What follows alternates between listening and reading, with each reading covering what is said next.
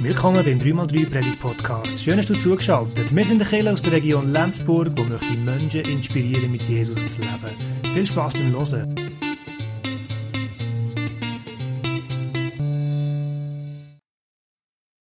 Ja, heute geht es um Verwalten statt Besitzen. Natascha hat uns voll reingenommen ins Thema und äh, ganz spannende Gedanken schon angetönt, die wirklich auch in der Predigt vorkommen. Ich finde es mega spannend.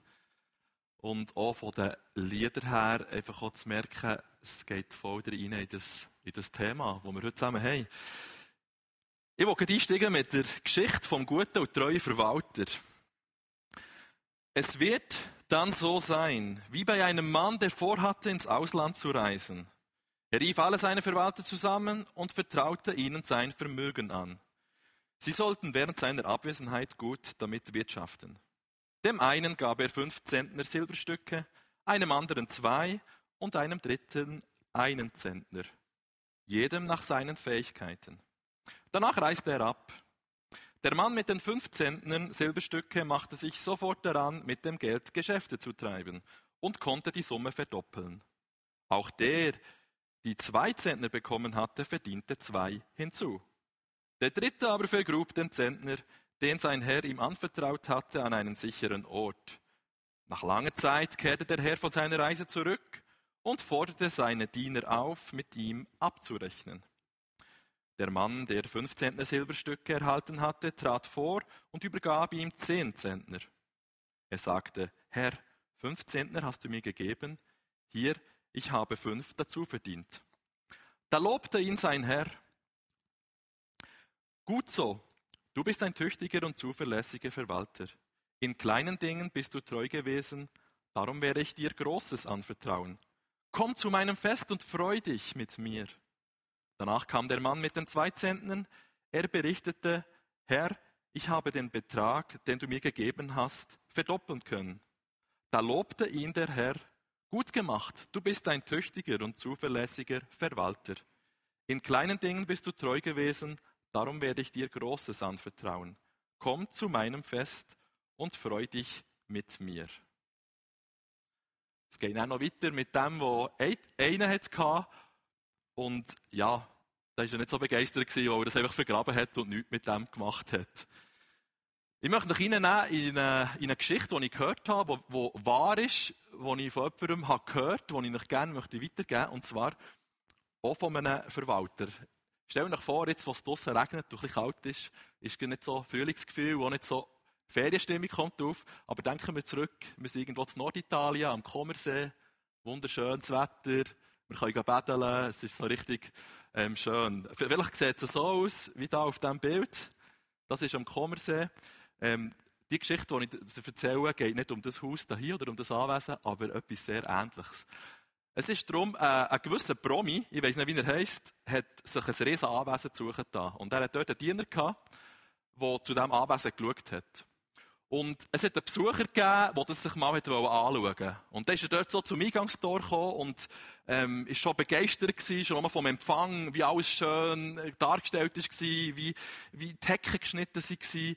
Und er kommt zu dem Verwalter, zu dem Diener und fragt, ja, wie lange das denn schon mache da, zu dem Anwesen schaue. Und er sagt, ja, das mache ich schon seit 24 Jahren. Schaue ich zu diesem Anwesen und schaue, dass alles immer so schön ist. Und dann nimmt er den rein und sie gehen so über das Käsewägli, das schön gerechelt worden. Nebendran alle Blumen, Blumen schön geschnitten, die Hecken sind wirklich alles super. Ähm, er begegnet all diesen Dienern, die er hat, die sind mega freundlich zu ihm. Alle wirklich das Top-Team dort. Und äh, er zeigt ihm alles und sagt, hey, das ist ja fantastisch, meint der Besucher. Äh, das ist romantisch und hey, das ist wunderbar, was da ist. Und die Aussicht da auf den See. Und also, es ist einfach genial. Und dann fragt er der Verwalter, sagt, äh, du, ähm, wie, wie manchmal ist denn dein Chef schon vorbeigekommen in diesen 24 Jahren? Er hat gesagt, ja, ich muss überlegen, äh, viermal ist er vorbeigekommen in diesen 24 Jahren auf das Anwesen. Dann sagt er, nur viermal? Ja, aber ähm, wann ist er das letzte Mal gekommen? Da hat er studiert. Das war vor zwölf Jahren.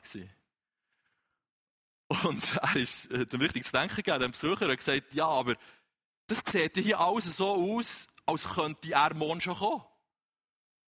Und dann schaut er ihn lang an, der Verwalter, der Besucher, und sagt, nein, nicht morgen, sondern heute. Ich nehme euch noch in eine zweite Geschichte mit rein von der Bibel, die kurz vorher ist gestanden. Wie verhält sich denn ein kluger und zuverlässiger Verwalter? fragte Jesus die Jünger. Angenommen, sein Herr hat ihm die Verantwortung für die übrige Dienerschaft übertragen und ihn beauftragt, jedem rechtzeitig sein Essen auszuteilen. Dieser Verwalter darf sich glücklich schätzen, wenn sein Herr dann zurückkehrt und ihn gewissenhaft bei der Arbeit findet. Ich versichere euch, einem so zuverlässigen Mann wird er die Verantwortung für seinen ganzen Besitz übertragen. Wenn jener Verwalter aber unzuverlässig ist und im Stillen denkt, ach was, es dauert bestimmt noch lange, bis mein Herr kommt, und er fängt an, die anderen Diener zu prügeln, sich den Bauch vollzuschlagen und Trinkgelage zu veranstalten. Dann wird die Rückkehr seines Herrn ihn völlig überraschen, denn sein Herr kommt, wenn er nicht damit rechnet. Er wird den Verwalter hart bestrafen und ihm den Lohn geben, den die Heuchler verdienen. Er wird ihn hinausstoßen dorthin, wo es nur noch Heulen und ohnmächtiges Jammern gibt. Wir merken hier ganz schnell, was ein guter Verwalter ausmacht und was eher ein, ein schlechterer Verwalter ausmacht. Und mir hat die Geschichte beeindruckt von dem Verwalter eben da am Kommersee, der das Anwesen verwaltet hat, so treu und so einfach mit Liebe hat er all das Zeug zweckgerichtet, obwohl er gar nicht weiß, wenn sie eigentlich Chef vorbeikommt. Es könnte sein, dass er nochmal zwölf Jahre wartet, vielleicht kommt er nächstes Jahr, vielleicht erst in fünf Jahren, vielleicht kommt er aber wirklich schon nächste Woche. Aber er tut es wirklich so verwalten, das, was er ihm anvertraut ist worden, ähm, wie der Chef Freude hat daran. Und ich kann mir ja vorstellen, wie es ihm könnte gehen, wenn ich so Verwalter wäre. Oder ich weiß nicht, wie es euch ging. Ich meine, da kannst du ein bisschen angeben, deinen Kollegen kannst sagen, ach komm, zwölf Jahre ist her, seit das letzte Mal gekommen. Ich schmeiße eine Party, oder? Lade auch meine Kollegen ein, sagen, hey, schaut mal, wir schön anwesend und so. Wir genießen das und machen es fest daraus. Ähm, die Chance ist gleich null, dass, dass sein, sein Chef auftaucht, oder? Aber er macht es nicht. Er macht es mit Liebe, tut es treu, ist er dort dran und tut das Anwesen ähm, für seinen Chef parat machen, als würde er eben schon heute kommen. Und die Frage ist, was macht so einen guten Verwalter aus, oder? Habe ich mich gefragt, so beim Vorbereiten. Bei uns ist ja der Rolf, der so ein bisschen für, für, bei uns 3x3 tut, ein bisschen verwalten, oder? Also nicht nur ein bisschen, sondern noch sehr viel. Und, ähm, wenn jetzt er plötzlich auf die Idee käme, oder? Das Ziel ist ja, dass er der Miete, Mieteinnahmen und dass alles gut gemacht ist. Aber wenn er plötzlich auf die Idee wird hier einfach das 3x3 zu verkaufen, und für sich und seine Familie irgendwie ein Häuschen zu posten und äh, irgendwo im Ausland mit einem Pool und so und sich es schön machen, ich glaube, da wären wir nicht so begeistert darüber. Obwohl, ich möchte es ihnen mega gönnen. Ich glaube, sie haben es verdient mal so eine Auszeit. Aber, äh, ich glaube, wir erwarten ja von ihm, dass er hier das Anwesen oder unser Anwesen oder unsere, unsere Kirche so tut unserem Sinn verwalten, so dass wir noch über mehrere Jahre hier ein- und ausgehen können, so dass, unsere, dass wir uns hier treffen können und dass wir als Gemeinschaft können funktionieren können. Und äh, ich habe nicht Angst, dass er das mal machen und davon wird Ich hoffe, ich habe keine Idee gegeben, ähm, was man da machen dazu. Ich glaube, das wäre auch noch schwierig. genau. Und ich glaube, um das geht es. Ein guter Verwalter tut im Sinn von seinem Auftraggeber schaffen. Also der Rolf arbeitet im Auftraggeber eigentlich von uns als, als Kirche und noch höher im Auftrag von Gott natürlich. Und Gott sucht eben nach diesen treuen und guten Verwaltern. Er sucht, jeder von uns ist ein Verwalter und sucht nach guten und treuen Verwaltern. Jetzt gibt es aber eine Frage, die wir, die wir zuerst noch müssen klären müssen. Darum haben wir das Thema Verwalten oder Besitzen. Oder Stadt besitzen. Und die Frage ist eigentlich, wem gehört denn mein Geld? Und wem gehört denn der Besitz? Gehört es Gott oder gehört es mir selber? Und die Frage ist ja auf den ersten Blick einfach zu beantworten. Ich glaube, ähm, wir würden schnell mal sagen, ja, es gehört Gott, oder? Gehört doch alles Gott irgendwie und so. Das ist nicht unser. Äh, und gleich habe ich festgestellt, so in unseren christlichen Kreisen, in der christlichen Kirche, hat sich über, über längere Zeit, ich weiß nicht, ob schon über Jahrhunderte oder zumindest die letzten Jahre, ähm, tut sich hartnäckig so die Annahme ähm, 90% ist für uns und 10% vielleicht noch für Gott. So. Plus, rund plus minus. So. 10% geben wir Gott, Gott ab und die restlichen 90% die brauchen wir für uns selber. Und irgendwie ist das, glaube ich, noch recht fest verankert bei uns drin.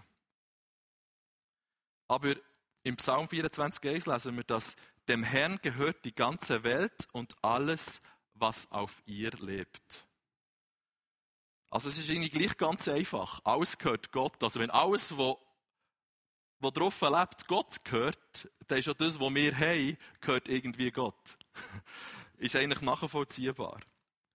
Aber die Frage, die wir persönlich für uns müssen beantworten ist ja gleich, gehört es jetzt mir oder gehört es Gott? Bin ich Besitzer von dem, was ich habe, oder bin ich Verwalter? Und die Frage möchte ich kurz noch stehen. Bin ich Verwalter oder bin ich Besitzer?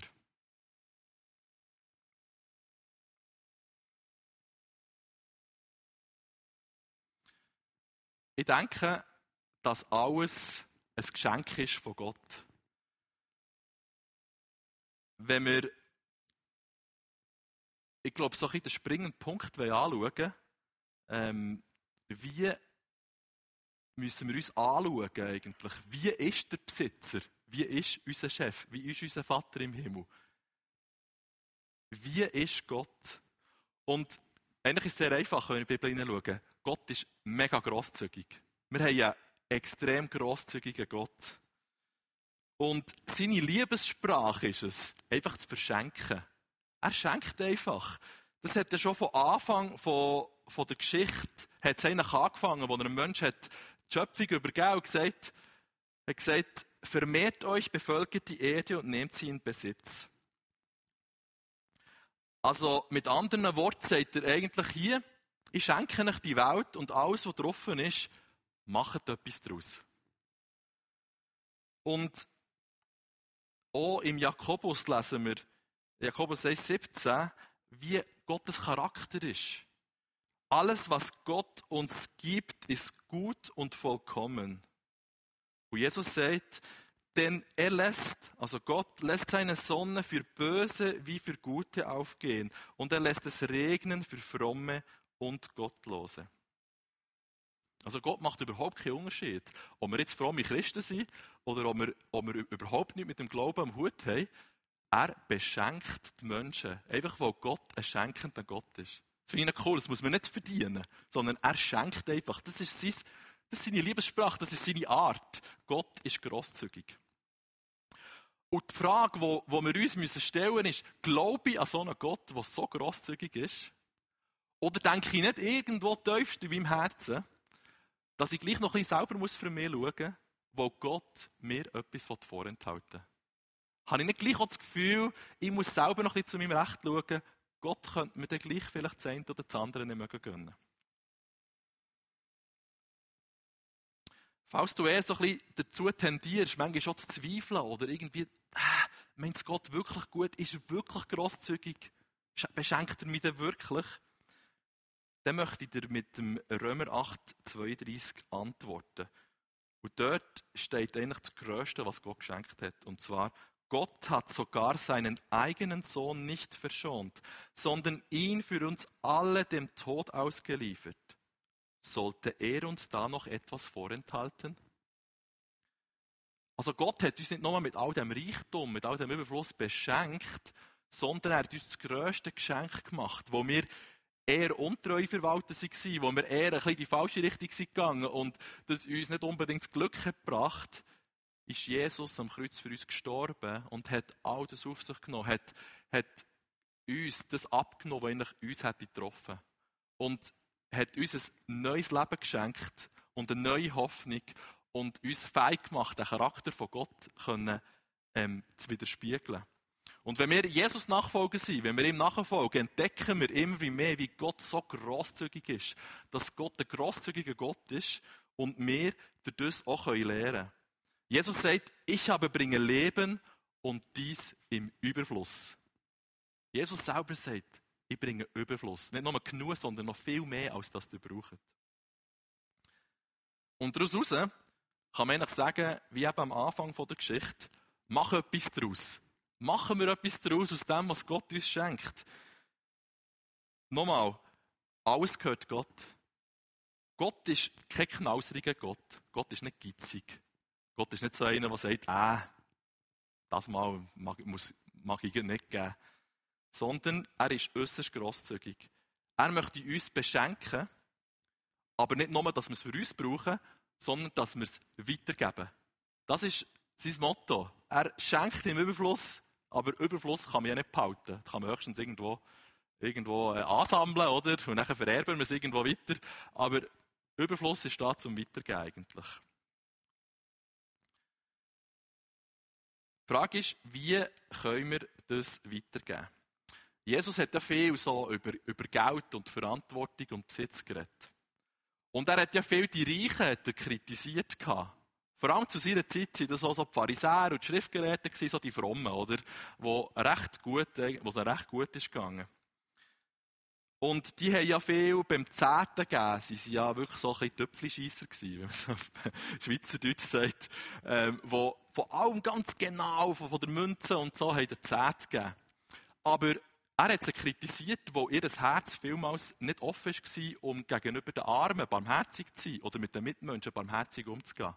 Also, aber er hat nicht gesagt, das habe ich jetzt auf, ähm, zehnten geben ist etwas Blödes. Jesus hat das cool gefunden, eigentlich. hat das gut gefunden. Er hat gesagt, das eine soll er tun, aber das andere nicht lassen. Also das eine tun, aber gleich noch offen sein für das andere. Das ist so ein bisschen das Motto von Jesus auch. Und er hat immer wieder betont, wie der himmlische Vater ist. Und so soll auch wir sein. Äh, wisst ihr noch, was die Jahreslosung ist von, von diesem Jahr? Ein paar Nicken. Genau, seid barmherzig. Darum seid barmherzig, wie auch euer Vater barmherzig ist. Wie auch euer Vater barmherzig ist. Das ist immer, wir, wir lesen viel in der Bibel. Es ist immer so ein, Gott ist so und genau so sollen wir sein. Ist noch herausfordernd, aber ich finde es mega schön, weil das verändert ganz viel.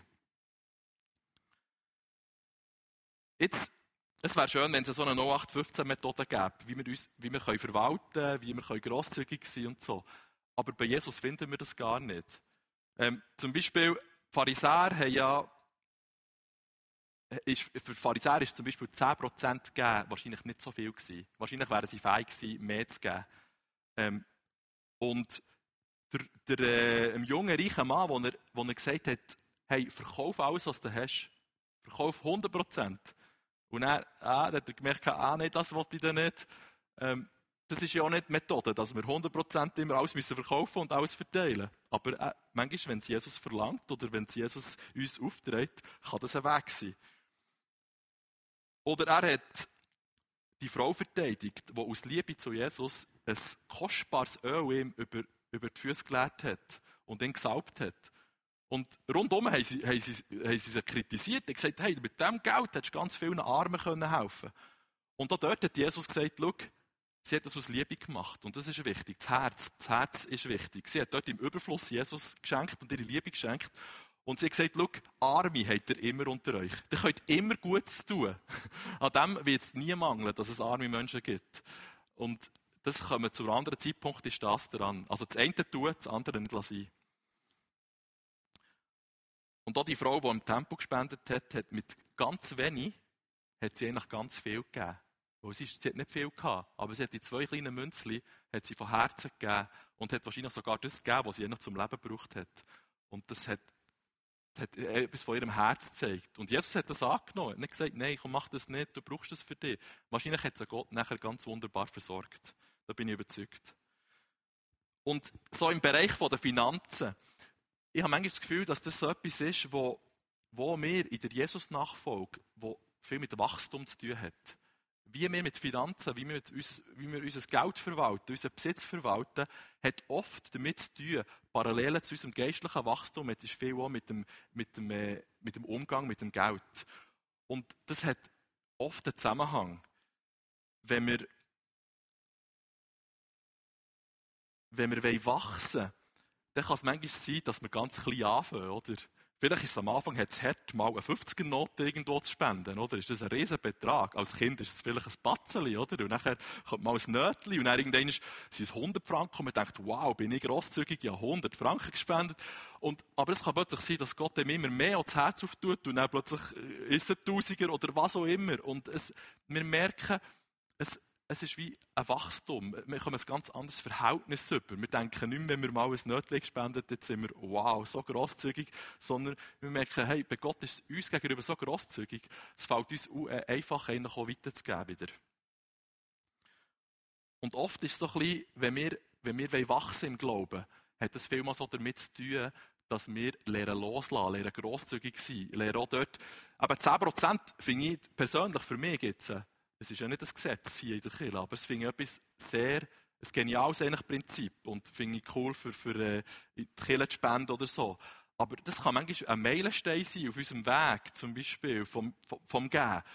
Ähm, für, für gewisse von uns wird es vielleicht nie 10% sein, das ist vielleicht 5% oder 1% oder was auch immer, je nach Situation. Und das kann manchmal ein Meilenstein sein, aber in Gott, wenn wir mit, mit Jesus unterwegs sind, kann das manchmal schon weit drüber rausgehen je nachdem, wie er uns beschenkt oder was er uns zur Verfügung stellt, haben wir ganz andere Möglichkeiten. Und die Frage ist ein bisschen, was ist der Maßstab? Wie können wir messen, oder wie, wie, wo können wir uns orientieren, zum Messen, wie viel wir sollen geben, was sollen wir jetzt mit unserem, mit unserem Vermögen machen, mit unserem Geld, mit unserem Besitz, mit unseren Häusern. Und da habe ich mit dem Dave noch ein kurzes Gespräch gehabt und er ist darauf gekommen, eigentlich ist das dreifache Liebesgebot ganz ein guter Maßstab. Gott zu lieben, das heisst, wir sind mit ihm in Verbindung, oder? Wir hören, was er uns sagt. Und wenn wir hören, werden wir auch merken, was wir zu tun haben. Dann unseren Mitmensch zu lieben, zu schauen, wo hat es Not? Wo können wir barmherzig sein? Wo können wir, wo können wir jemandem helfen? Und, was wir manchmal ein bisschen vergessen, ähm, auch in der christlichen Szene, ist zu sich selber schauen. Gott sagt nicht, ihr müsst immer noch mal geben und anderen und so. Ihr dürft auch mal zu euch selber schauen. Ihr dürft es euch auch gut gehen. Denken wir an die Geschichte vom verlorenen Sohn oder vom älteren verlorenen Sohn, der Krise schiebt oder jung zurückkommt und der Vater schmeißt das Fest für ihn und er sagt, hey, der hat alles verprasst, der war überhaupt kein guter Verwalter gewesen. Mir hast noch nie ein Fest gemacht. Ich bin immer treu gewesen, habe immer geschafft, habe immer für dich alles gekrampft. Und der Vater sagt, hey, so lange bist du schon bei mir.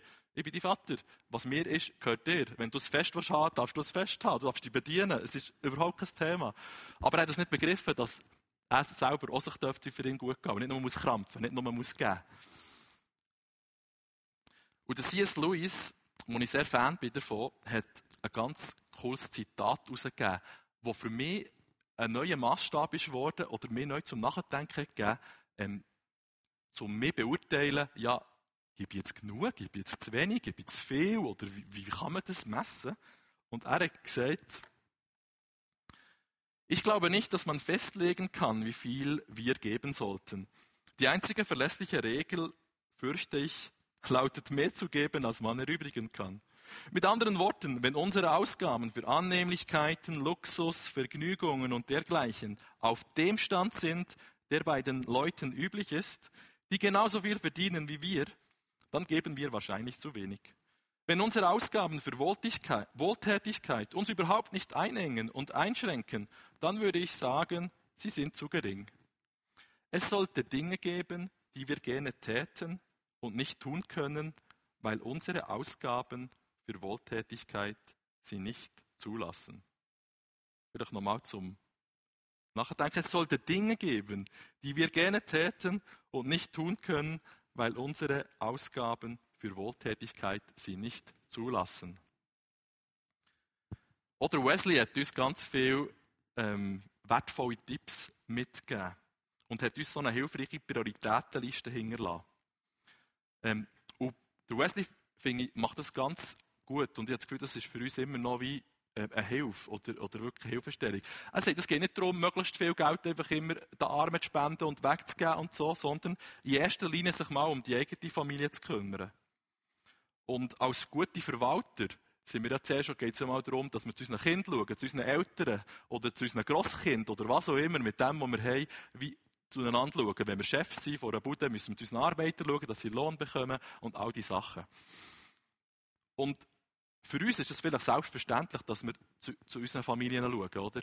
Aber in anderen Ländern, ich war in der Ukraine und dort sind 50 Prozent vielmals Alkoholiker. Und dort geben Väter einfach die Hälfte von ihrem Geld oder mehr einfach für Alkohol aus, oder? Und die Familie leidet nicht darunter. Oder in Burma bin ich mal schockiert gewesen, zu hören, dort ist auch in ärmeren Gegenden, ähm, die, für sie ist ein Fernseher etwas ganz Wichtiges. Und die verkaufen zum Teil ihre, Töchter, ihre kleinen Töchterli, äh, Menschenhändler, die sie zur Prostitution nachher brauchen, um einen Fernseher zu kaufen. Also, das ist ein ganz anderer Umgang. Und da, da geht es nicht zuerst darum, für die Familie zu schauen. Also, das ist, das ist natürlich ganz etwas anderes, oder? Und das schockiert uns. Ich denke, das würde hier nicht vorkommen. Aber es ist, geht zuerst mal darum, um die Familie sich auch zu kümmern. Und der Wesley meint, zuerst verwaltest du das Geld für Nahrung, Kleidung, Gesundheit, Ehepartner, Kinder, Bedienstete, Arbeiter. Ist immer noch Geld da, werden als Nächste die Glaubensgenossen unterstützt. Bleibt immer noch Geld übrig, wird Gutes an jedermann getan. Ich finde das mega cool. Also, zuerst mal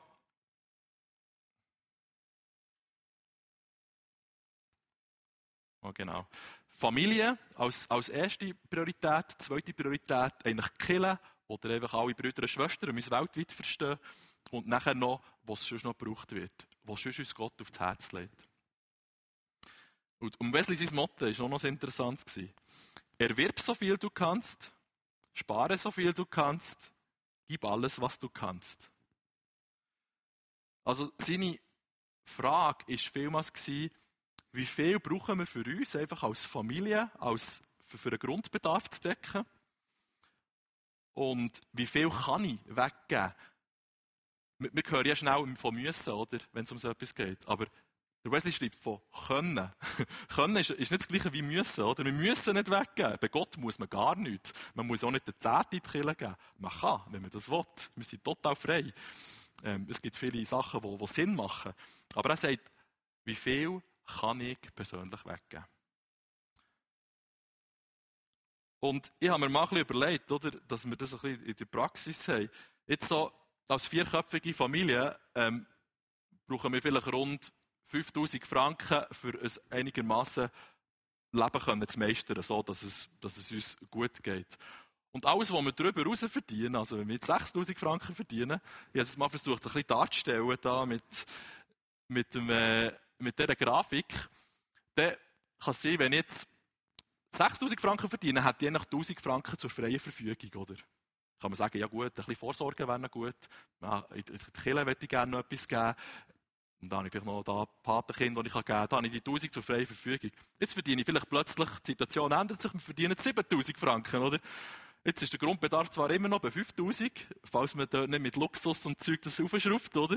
Und dann haben wir plötzlich 2000 zur Verfügung. Und ihr merkt, wie das Spiel kann gehen, oder? Jetzt jemand, der wo, wo, wo, wo, Gott sehr beschenkt mit einem guten Job, der vielleicht seine 10, 12.000 verdient, hat ganz andere Möglichkeiten, oder? Zum Weitergeben. Sofern wir natürlich auch, ähm, bereit sind, vielleicht ein bisschen zurückzuschrauben, oder vielleicht sagen, ich gönne mir nicht alles, was ich mir kann, ich lasse mir gut gehen, aber vielleicht auch nicht, wie der, ähm, Louis hat gesagt, nicht einen verschwenderischen Lebensstil haben, oder? Und ich finde es so spannend, wenn man das mal so ein bisschen weiterdenkt. Ist ja nicht so, ich jetzt euch sage, ja, macht das so. Aber wenn wir das weiterdenken, wenn wir so würden handeln, wir reichen Schweizer, und jeder in der Schweiz würde anfangen sagen, das ist mein Grundbedarf, und der Rest für in, die Kirche, für das Reich Gottes investieren, aber auch darüber hinaus für Armut, für Projekte, für Sachen, für dass es auf dieser Welt uns gut geht. Was wäre möglich, wenn das jede Person auf dieser Welt machen würde? Ähm, ich glaube, wir hätten eine ganz andere Welt. Und das ist das, was Gott glaubt, möchte. Er, er möchte uns im Überfluss schenken, für das eben gar keine Armut gibt, dass wir eigentlich den Ausgleich machen. Das machen wir ja auch schon in der Kirche, oder? Ich meine, es gibt ein paar, die verdienen gut, andere verdienen ein bisschen weniger. Aber das Coole ist, finde ich, man kann einander unterstützen. Wenn jemand, der viel hat, kann jemandem unterstützen oder jemandem mit irgendetwas helfen, ähm, wo, wo weniger hat. Und da gibt es wie einen Ausgleich. ich glaube, das ist Gott auf dem Herzen, für dass wir, dass wir wie als Verwalter von ausgleichen, wo Ungerechtigkeit ist.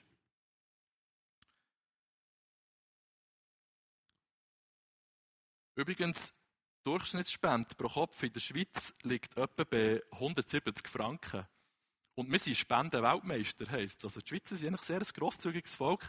Und gleich denke ich manchmal so, 170 Franken, ist so ein bisschen jö. Also für, für die meisten, die jetzt einen, einen normalen Job haben oder so, Mittelstand, guten Mittelstand, denke ich so, 170 Franken ist für mich jetzt nicht viel. Wahrscheinlich ist es für viele von uns auch nicht das Thema. Das ist wahrscheinlich monatlich übertrifft das manchmal mit dem Weggehen oder so. Aber da sehe ich, was möglich wäre, oder? Wenn unsere reiche Schweiz, wenn wir reiche Schweizer würden anfangen, plötzlich anfangen, so grosszügig sein und, und weitergeben, was da könnte gut stattfinden. Und so ein Prinzip, das wichtig ist, auch mit Gott in Verbindung zu sein, ist wirklich der Heilige Geist, oder? Der Heilige Geist, wenn, wenn wir unter, unterwegs sind mit Gott und hören auf seine Stimme, werden wir wie merken, ähm, was dran ist. Und es ist noch herausfordernd, wenn man einfach mal sagt, ähm, wenn wir vielleicht ähm, irgendwo den Lohn bekommen und dann mal hersitzen und Gott fragen, was möchtest du eigentlich mit dem machen? Und vielleicht kommt unser Name in Sinn, vielleicht kommt unser Hilfswerk in Sinn und Gott fragen, ähm, wie viel denn? Und wieder zu hören und vielleicht sind wir schockiert, vielleicht auch nicht. und, und, und dort nachher zu handeln. Und ich habe schon festgestellt, dass wo nicht das Thema Heiliger Geist in meinem Leben vor, vor x Jahren, vor, vor neun Jahren oder so, ist das wirklich bei mir so ein Thema geworden. Und ich habe nie gewusst, kann man wirklich auf Gottes Stimme hören? Ist das möglich? Und dann habe ich das mal gemacht und dann ist mir eine Familie Sinn gekommen und dann habe ich gefragt, ja wie viel? Und dann ist mir ein Betrag in Sinn gekommen. Und dann habe ich das der, dieser Familie geschrieben und gesagt, ja, aber Gott möchte euch beschenken und so, mit so und so viel. Und dann bin ich zwei Tage später bei ihnen zu Besuch gewesen. Und ich weiss noch, er, er sagt seiner Frau, da sind noch Rechnungen gekommen, ist noch irgendetwas gekommen. Sie sagt, ja, ja, wir haben da noch eine, eine Rechnung vom Arzt haben wir noch gehabt.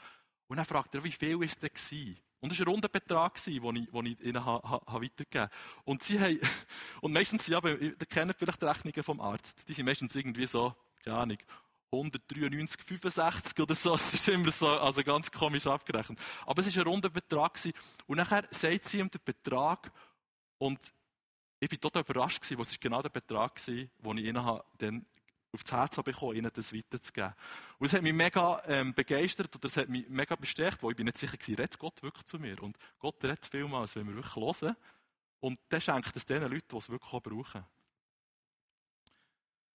Wenn ihr so Situationen kennt, ähm, erzählt heute einander nach dem Gottesdienst oder auch daheim einander mal so, ähm, so Geschichten. Ich finde es mega ermutigend zu sehen, wenn man, wenn man mal so Komfortzone hat verlassen und, und irgendetwas hat gewagt, wie Gott näher für ihn gesorgt hat oder beschenkt hat oder wie auch immer.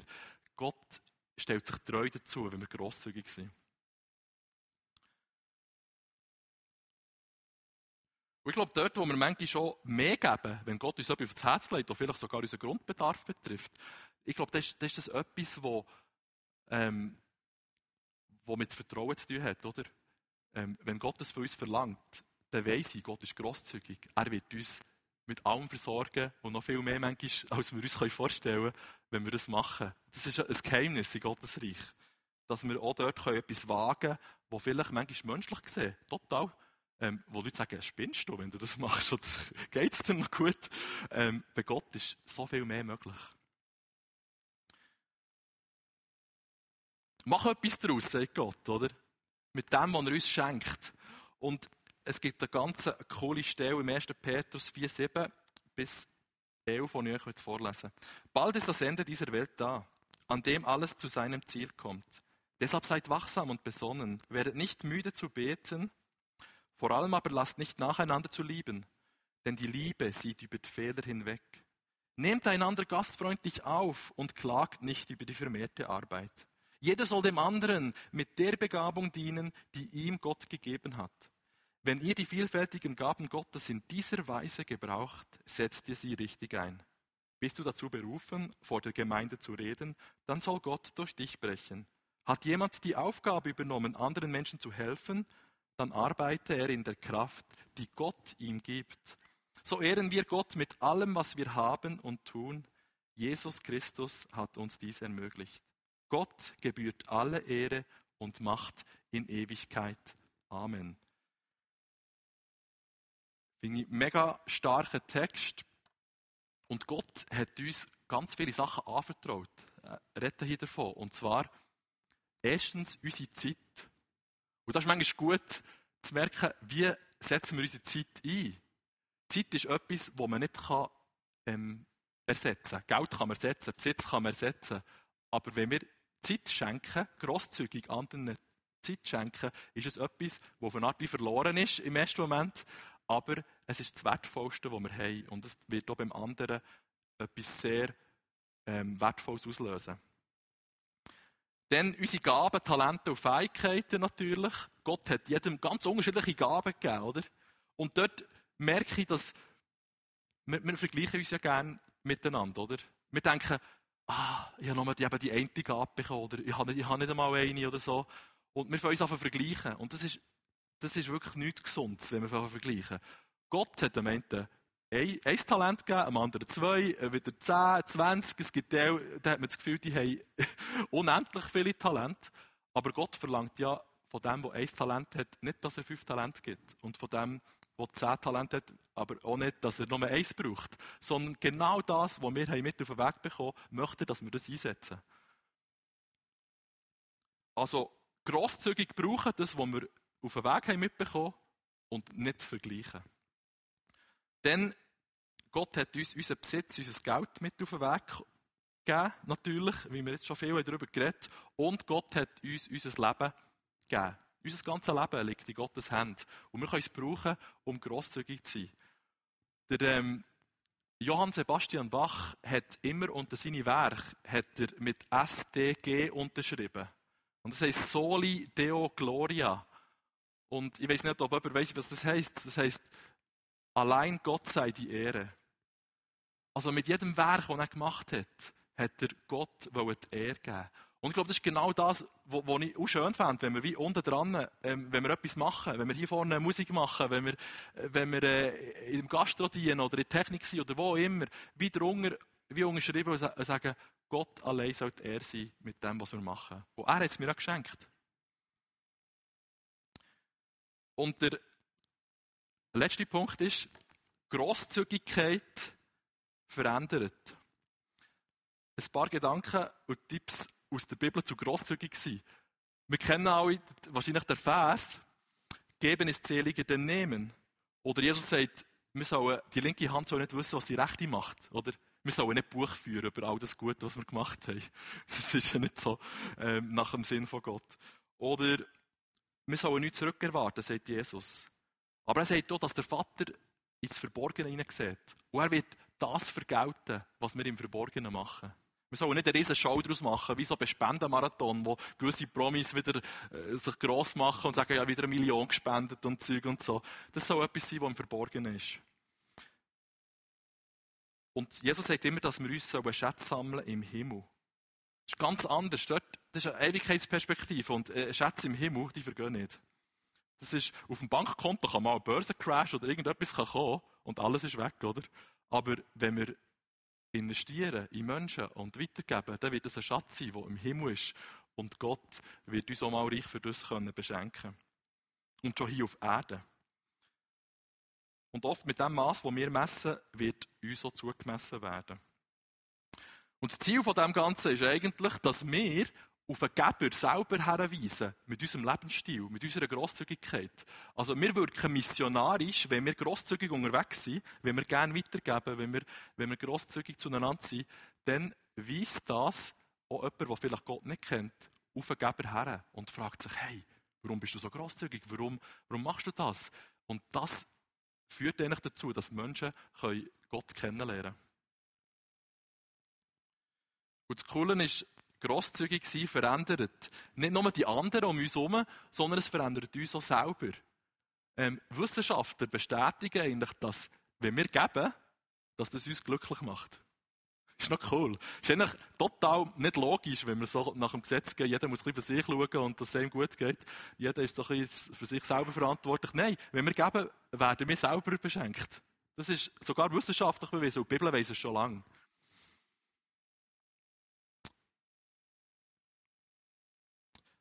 Also wir können, wie können wir grosszügig sein? Mit unserem Geld können wir grosszügig sein. Wir können hören auf Gottes Stimme. Dann, mit unserem Besitz können wir grosszügig sein, indem dass wir teilen, indem dass wir verschenken.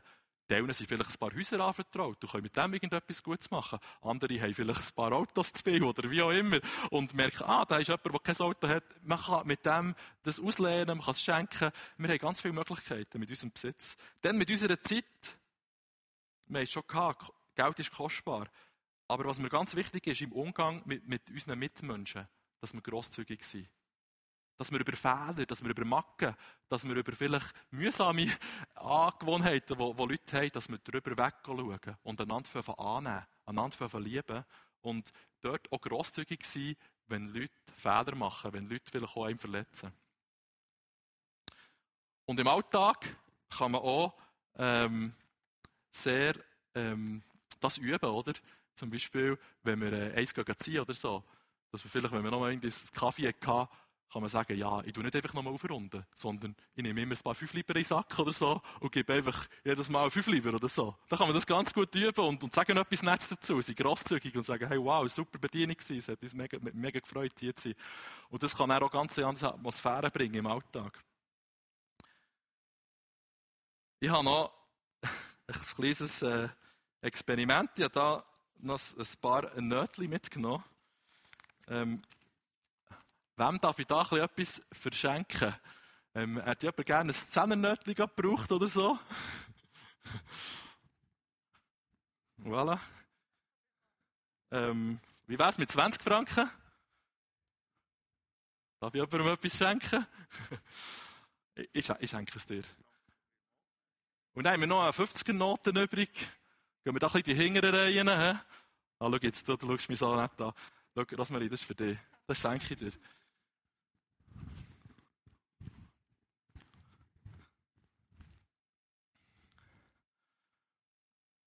Ja, das ist einfach euch geschenkt. Ist also nicht äh, von der Spesenabrechnung von der Kirche, das ist von mir selber.